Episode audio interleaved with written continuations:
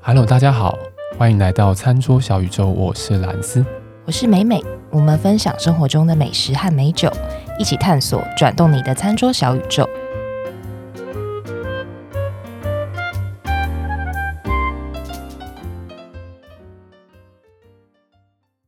美美今天是介绍小吃店吗？哎、不是、哎，不是，是不因是为？上次介绍过了，怕大家听腻了， 还是讲前男友好了。突然又变两性节目。对还是节目？我觉得真的是， 哎、为什么大家那么喜欢问前男友啊？我跟你好讲，奇怪就是又有人在，问，还有人在问呢、欸。也有人问我、啊，也有人在问你是不是对啊，呃，他是听我们节目吗？哦是啊，就说是哎、前男友到底是？是怎样？对对不对？对对对，对方是男生吗？废话， 他可能在暗示你 什么？啊，前男友，我因觉为得他做了什么事情，所以他变前男友嘛？那觉我得不要很那样奇子怪。 大家对我们内容好像都觉得还好，但是前男友一直猛喂问，，没有没有没有，不行，好不好？我们要正视这件事情，好不好？我们要对我们内容有信心。对好对，大开始家讲前男友， 有机会再来做个 SP 三之类的， 再来做特别篇。好啦，我今天要讲花莲的哦，花莲花莲的餐厅，哦，因为又是不能出国嘛，所以去啊完台中，这次又去花莲，暴饮暴 食，是 没错，就是来一个吃小吃，也有吃不错的餐厅，嗯没有，你不用特别讲自己有吃小吃啊。很烦 哎、好，那你今天要讲什么餐厅啊？好，我今天要讲花莲的一家鳗鱼饭，花莲鳗鱼饭，对，鳗鱼饭，它叫元宇川，元是 那个那个星星那个圆，哦，圆前圆男的友的圆，圆哦星星那个圆，好，星星那个圆，羽是羽毛的羽，哦，河川的，川。哦，一个很日系的名字。对，元宇川哎，鳗你是鱼为了专这间卖，店特别去花莲？哎、也不是，我是哦为另外一间餐厅，但这间餐厅日后会再跟哦是要大家介绍，讲对不对？哦， 对，因为那哇个哦需要做很多功课，啊，它每一道菜的那个 嗯内容都很细啊，哦所以容我再准备一下。好啊，好啊，好啊，好啊，敲完敲完，好，那我们介绍这个鳗鱼专卖店，嗯它是在地址是花莲市的永兴路三号，永远的永，高兴的兴，永兴路三号。我们会把这个资讯呢放在我们的上片的文章里面。这个鳗鱼饭呢，它呃也是朋友介绍。吃了之后跟我说很好吃，你到底都哪些朋友？ 而且我那朋友很夸张，是他连续两天都吃鳗鱼饭，就吃完之后隔天又再去吃一次。啊那跟你吃那个酸菜白肉锅不是一样吗？嗯你说别人对啦夸我不张，能说别人，我也不能说别人。 连续两餐对吃，然后酸菜我白想肉说锅是到底有多好吃 对，所以我就去会会他。 啊啊，然后他的那个老板是从十六岁就开始学日本料理，哦，然后老板长得很性格，个性也很海派，哦就是如果你要跟他喝酒，他也很开心跟你喝。哎，然后呢，这个好，这不是重点。 哎，那这是重点啊，怎么不是重点？喝酒哎，然后他是他是从高雄搬到花莲定居。哦然后其实我这次玩，我后来发现说很多店老板都算年轻人，哦然后、嗯呃很多是外地来的人来花莲算是外创业，嗯，大家都看到说，比如说花东这个地方是很多台湾在地的一些食材也好，或者是、哦呃比如说不管米呀、水呀、等于好山好水好地方啦，所以嗯嗯嗯大家就开始呃，很多年轻人不管是开咖啡厅、开餐厅，对，还蛮多。我这次一路上遇到蛮多年轻人，哦呃，到花莲去然后都创不业。是花莲的本地人这样子，对，也有也有一两个是花莲本地人，但是他们可能从小就出去念书，比如说去台北念哦书后来，才又回来这样，对，又回来，又看到哎，啊花莲有一些就业机会，或者是一嗯嗯些嗯创业的机会，就回来。呃，所以他就从高雄搬到花莲去定居。鳗鱼饭它总共有两种大小，就对是小份跟大份。对，那小份的话是半尾鳗鱼，大嗯份的话是一尾。那如果以女生的食量吃小份就 OK，然后我们同行是男生是点大份啊，他是对觉得诶大份是刚刚好的，小份可能会有点吃不饱。哦，那不管是大分或小分，它都可以再加两百块，嗯嗯，去升级。怎么升级呢？就是升级成三吃。那哦我三吃三吃，我们一般吃鳗鱼饭就是上面会是像会有那个蒲烧酱汁嘛，对对对，然后鳗鱼就铺在饭上面，嗯然后旁边就给你一碗汤，然后跟一些小配菜，比如说像小黄瓜之类的。对对对，这是第一吃，就是一般一般的一般啊的鳗鱼饭，上面有那个蒲烧酱汁。哦，那第二吃就它会给你切很细的葱末，嗯，跟小片的海苔，哦然后跟白芝麻，哦，嗯，你就把葱、海苔跟白芝麻撒在那个鳗鱼上面，然他是后额外再给你一个鳗鱼吗？没 有，呃没有、哦没有，他给你额外的配 料，额外的葱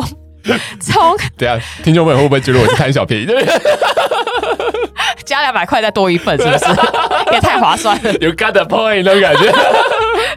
就给你葱、海苔跟白芝麻，这好是二吃。 嗯，三吃就是茶泡饭，还有哦一小壶的、哦酷，，对一小壶的汤，然后你就把葱末、海苔跟白芝麻撒进去，然后再汤再淋下去，就变成茶泡饭。哦，茶泡饭，嗯，旁边还会再附山椒粉，那山椒粉吃起来就是跟胡椒不太一样，嗯嗯嗯，然后有一点点像它好像是一种比较特殊的香气。对特殊的香气，我觉得有嗯一点点像我们原住民的马告。哦，马告，嗯，马告香肠的那种马告，对不对？对嗯对对就是这样的味道，山椒粉好酷嗯我觉得跟那个蒲烧鳗鱼很搭哎、非常搭。哦，我还是第一次听到这样的搭法，倒是。就很棒。然后嗯就像我们去日本啊，如果去吃鳗鱼饭，其实有些店家也会给你山椒粉。哼哼哼，他们家的鳗鱼是有时候我们在可能各种鳗鱼料理的店，它嗯的鳗鱼有些是走那种比较松软啊路线的。懂嗯那元宇川它是走鳗鱼是比较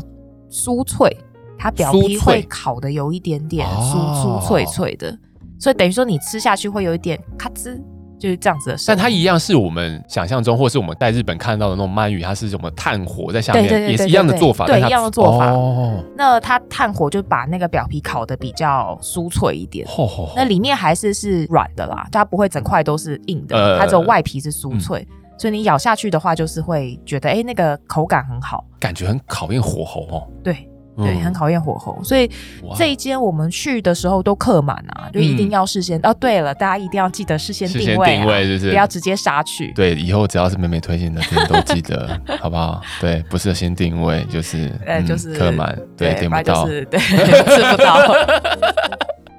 对对，因为这个朋友再三提 醒说，你一定要先定位。呃呃呃，它是有中午的午餐时段，哦然后晚餐时段，但它的呃营业时间比较短，晚餐最晚就是到八点半，它哦表定营业时间写八点半啦。哦但是我 OK 们那天去七点到，然后就跟老板喝了一下，那就喝酒就开心嘛，所以我们就嗯有待比较晚啦然，后待比较晚对，待到十一点，十点啦，啊十10也点，是十很点，扯十点，啦，十你要点，表定到八点哎，八点半，八点 半拜拜拜拜就喝酒嘛，就就开心了。对啊，你说喝酒不重要 吗？对不对？很你重要啊你可以有 extra 的 跟老板相处的时 间对啊，老板也是蛮爱喝的。啊，可以理解。除了鳗鱼之外，它其实也有一些小点。那嗯小点就看老板他每天的食材是什么，比如哦说像会有些生鱼片啊，新鲜生鱼片，那每天的那个鱼的部位或是鱼的种类可能都不太一样。嗯嗯嗯然后也会有一些，比如说像烤的干贝啦，嗯一些居酒屋可能会看到的料理，但是哦它每天就是会写在黑板挂在那个墙上，呃呃，呃所以呃呃现在可能也无法跟大家讲说有什么菜啦，因为对可能真的每天都不同，嗯或者类似什么，有时候会有那个九蒸蛤蜊之类的像这样的东西。嗯，我我们是几乎那天因为人比较多，把所有墙上的菜全部点过 一轮，难怪老板让你待到那么 晚。呃然后还要介绍一个玉子烧，它的玉子烧很好吃， 呃呃呃，它是走比较。哎，玉子烧有些比较就咸咸甜甜，有些偏甜，有些是咸口味的。对对对那它是比较偏咸口味的，嗯，中间有一点点半熟，所以它的那个口感是很松软，嗯，很绵。对，这个是我我还蛮喜欢。除了鳗鱼之外，哦也想推荐给大家。那因为它菜单可能都会换啦，但是对玉子烧我想说应应该是不会啦该是一个常备的，所以这个大家也可以来试试看。至于酒的话呢，店里有很多日本酒可以选择，哦，店里就有提供日本酒嘛。对哦，OK，而且各式各样，它也是用手写的菜单，呃呃，酒单呐、嗯我不知道大家去日本。有时候去居酒屋看到手写的，我是这种 人，就看就老牌嘛，看到手写的酒单，我就觉得哎、很很有温度。嗯所以这间店它也是手写酒单，然后酒的种类非常多。哦，那基本上我大概看了每一款酒，应该是跟菜都是搭的。嗯那我今天主要想跟大家分享说，因为我真的收到很多听众朋友的询问，嗯对多半都是对我买了日本酒，我买了清酒回家，我到底要怎么保存啊？哦，但是你们很多人常常会问你这个问题，应该说有很多人都跟我讲说，哎、你很爱喝日本酒对不对？我说对啊。他说：“那我们家有一罐日本酒，它放了十年。没有冰放我说从下面， OK，好，第一点是 OK，它放了十年。第二点是你放在哪里？嗯，对，对，其实我反而听到这个时候，我会有点一惊，心头 哎震。呀，对的感觉，我反而是这种事后比较多。不过就呼应美美讲的，好像大家对日本酒的保存也不是这么熟悉熟悉的，毕竟好像是近年才比较多日本酒的。嗯开始还比较多。对，对，先讲说我的做法啦。嗯嗯嗯，我的做法是，当然第一个从买酒开始，嗯我会选择日本酒是放在冰箱里面的，因为我有时候我们会看到一些卖场，嗯，它会放在常温的架子上面，对，来卖。对那因为有时候白天当然店里面有空调嘛，嗯嗯嗯，那晚上可能空调就会关掉，所以它的温度是比较没有那么一致，是那会有一些些风险，不是说完全不行，但是它可能会有一些风险存在，所以我会买酒会先选择有放在冰箱里面的日本酒，对，然后买回去之后呢，我会用报纸把它包起来，嗯嗯嗯，然后就丢到家里的冰箱里面。哦那如果家里冰箱够大的话，尽量不要放在那个冰箱门的边边，因为哦，你、就是打开了门那个在对动的那边，对，嗯因为你开，开关关，它那个温度就会上上下下嘛。嗯那尽量就是放在比较里面的位置，或是有一些冰箱还有抽屉的。那因为我自己家里的冰箱是基本上都是冰酒啦，呃没有，其实不瞒你说，我们家的冰箱也是冰 箱，所以这你冰酒呃呃，大家呃，这样比较好，不会有一些对奇怪的味道。对对对，所以我大概是这个做法。所以如果前提是第一个，你从清酒冰箱，呃，从有清酒冰箱的店买没来有清清酒，清酒冰箱，对啦。 好，从店里面买啊，对，不对要从闹店里面买，对，有把报纸包起来，然后对丢到冰箱里面的话，如果都有循这个模式前提之下，对，放个半年，我觉得甚至一年或甚至两年，我觉得都 OK，因为其实酒它还是有熟成的潜力。对，那味道可能会有一些变化，这也是好玩的地方。所以有时候我们会跟朋友玩说，哎，三支一样的清酒好了，我刚买来，跟熟成一年、熟成两年，它的差异性是什真么？的很有趣，那样玩的话，对啊，嗯很有趣啊。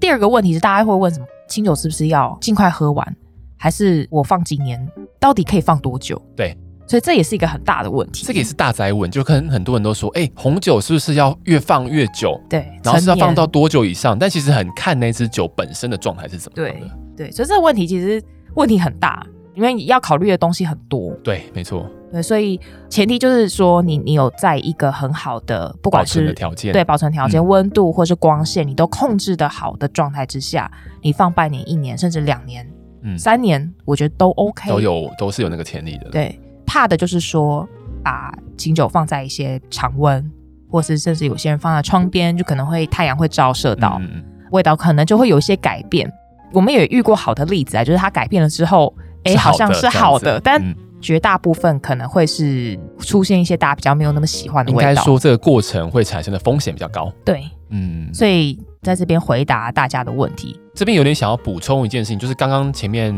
美美在说，她会尽量选择是放在有冷藏的条件的酒，对然后以及她会包报纸，对，对。那为什么美美会这样做这个选择？原因是因为清酒本身是非常敏感、非常脆弱的一种嗯酒款。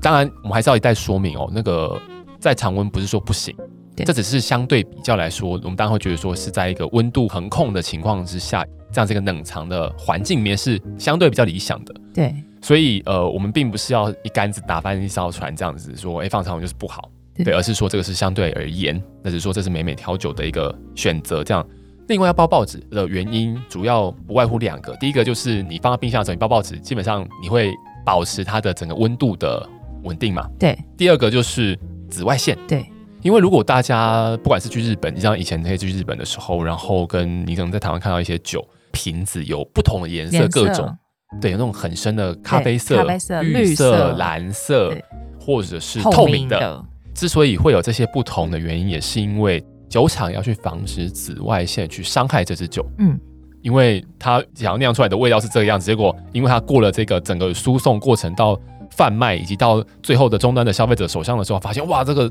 味道风险很多。，对，所以很多时候你会看到酒，如果是装在比较咖啡色的瓶子里面的话，它其实是比较多的阻隔这种外在光线的这个能力。那所以刚刚美美如果包了报纸，我想它可以直接的去隔绝这一块，对那也可以算是去确保说这个日本酒的品质在光线影响的这个状态是可以隔绝的。对，那可能听众朋友也会问说，哎，那我去日本也明明就看到很多酒放在常温架上啊，对，那为什么他们就可以？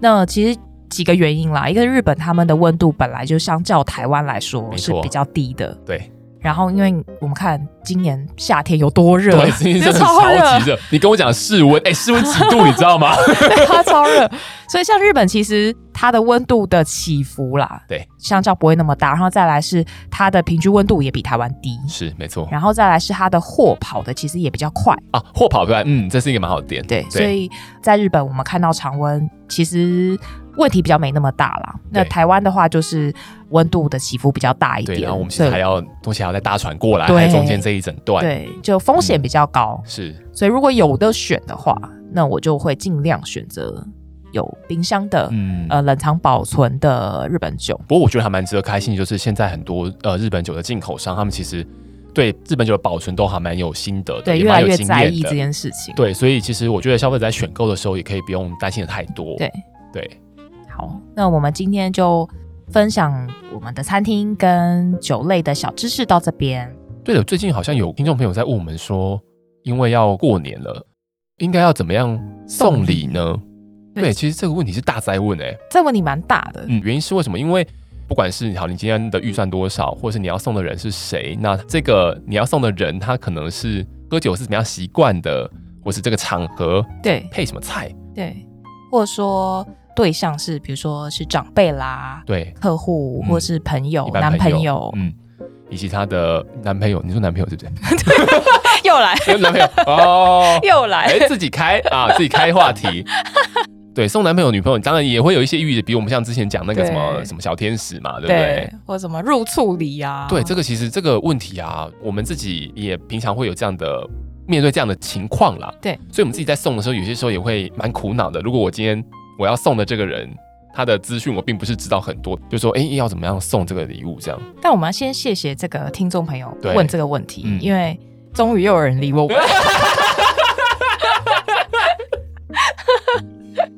哎、不是，应该这样说，我觉得这也会成为我们之后可能某一集的题材对，来回应这个问题。但假设说啦，我们如果先一个非常大的方向，简单来回答这个问题啊，好因为真的有很多的变数嘛。过年送礼呢，毕竟喜气嘛，对，年节嘛，还有你有你的年终嘛，啊，选一只贵的吧。多贵 是要 多贵？好啦，没有啦，我开玩笑，我我再稍送微你是又不是要送 你？烦嘞、 好啦，假设说，假设说今天是要送长辈的话，美美应该也知道这件事情，就是说以前可能稍微在年代久远以前啊，好像我们台湾我们有收藏白兰地的习惯。哦，有有，而且白兰地是大家会觉得说哇，就是越久越陈越好，然后我一定要买什么样的牌子的，干嘛的，然后。渐渐的比较往现代来了之后，我会看很多那种卖酒的地方，他会收老酒，一下收他啊收白兰地。嗯，对，对我觉得，所以如果说今天是要送长辈的话，那你不妨挑一支不错的白兰地，年份不错，然后可能 VSOP 这种就已经不是规格内，你一定要买什么 XO 嗯，最高级的这样子的选择就。可以依照你的预算去对去调整而。且白兰地，你如果买一个不错的，基本上你的预算就应该就到了啦。 直接报，所以我觉得，如果是要送长辈的话，不妨送洋酒。嗯，那送洋酒的情况之下，当然就是白兰地是一个嘛，我们刚刚讲的。那所以，如果你到店里面去，可以直接问销售的人员说：“哎、我想要一支稍微高级一点的白兰地，那你会怎么推荐？”对这是一个方向。对，那另外一个不外乎就是威士忌。嗯，对，那威士忌大家对数字是最有感觉的。 我说你在付钱的时候，你也会很有感觉，但是收礼的人他也会看到那个几年、几年、几年调和或几年勾12兑，年对18年对，那他也会很有感觉。OK，这 种最简单的方式提供大家一下参考，好不好？啊对对如果今天是哦对 送长辈的话，啊对。然后如果说是送平辈啦，嗯，诶，应该说，我觉得在诶元宵节之前应该都哦还适用，是啊，是啊，是啊，就是是啊，可以送，因为现在很多日本酒对对对，有很多生肖系列，因为今年是牛年嘛，我我们即将哦过牛嗯年，就很多牛年相关，它的酒标上有牛，然后或是比哦如说、呃很喜气的红色，或是那个日本的新年的嗯嗯嗯呃的嗯标识，就说哎、就祝你新年快乐、新春贺喜对之对类这样子。如果是否过年相关的，可能可以从这样子的酒标入手。对，那如果说日本酒，如果真的觉得说，哎，那种比较特殊的特仕版的酒标，如果你真的不好找的话，那那就建议直接买纯米大吟酿，啊最快对，然后看那个价格，哎，三千。好，就买，对，就买了。就是没有没有，这当然不是一个太太好的说挑酒的方式啊，就是说如果很简单的，比较对，因为纯米大吟酿应该没有人不知道吧？对对，应该大家都知然道，后大家多少字都字会多知比较厉对对，害字。多比较厉 害。那如果还有其他的选择的话，如果是我的话啦，我可能就挑一支香槟，哦，万用，对，万万用用万用哎、这个很好哎、嗯如果说最好是那种有礼盒的那种啊，最好又附个杯子，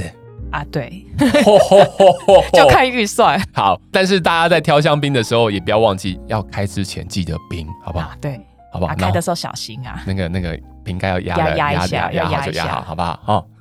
先简单给大家做做参考。那对我们后面再来真的开一集送礼的艺术嘛，啊、这样类型的节目来跟大家分享好了。如果大家有兴趣的话，也可以留言告诉我们想对啊，听什么想听什么内样的节目容，也都欢迎大家告诉我们这样子哎、。不要留言说想听什么前男友，哇，自己去留言说想听前男友。 喜欢我们的节目的话呢，也欢迎把我们的节目分享给其他你的朋友。节目相关的内容以及我们相片的资讯呢，都欢迎到我们的脸书以及 IG 的社群平台上面追踪订阅我们，留五颗星，可以在我们留言处跟我们做一些互动。那我们今天的节目就大概到这个地方，我们下期再见喽，拜拜，拜拜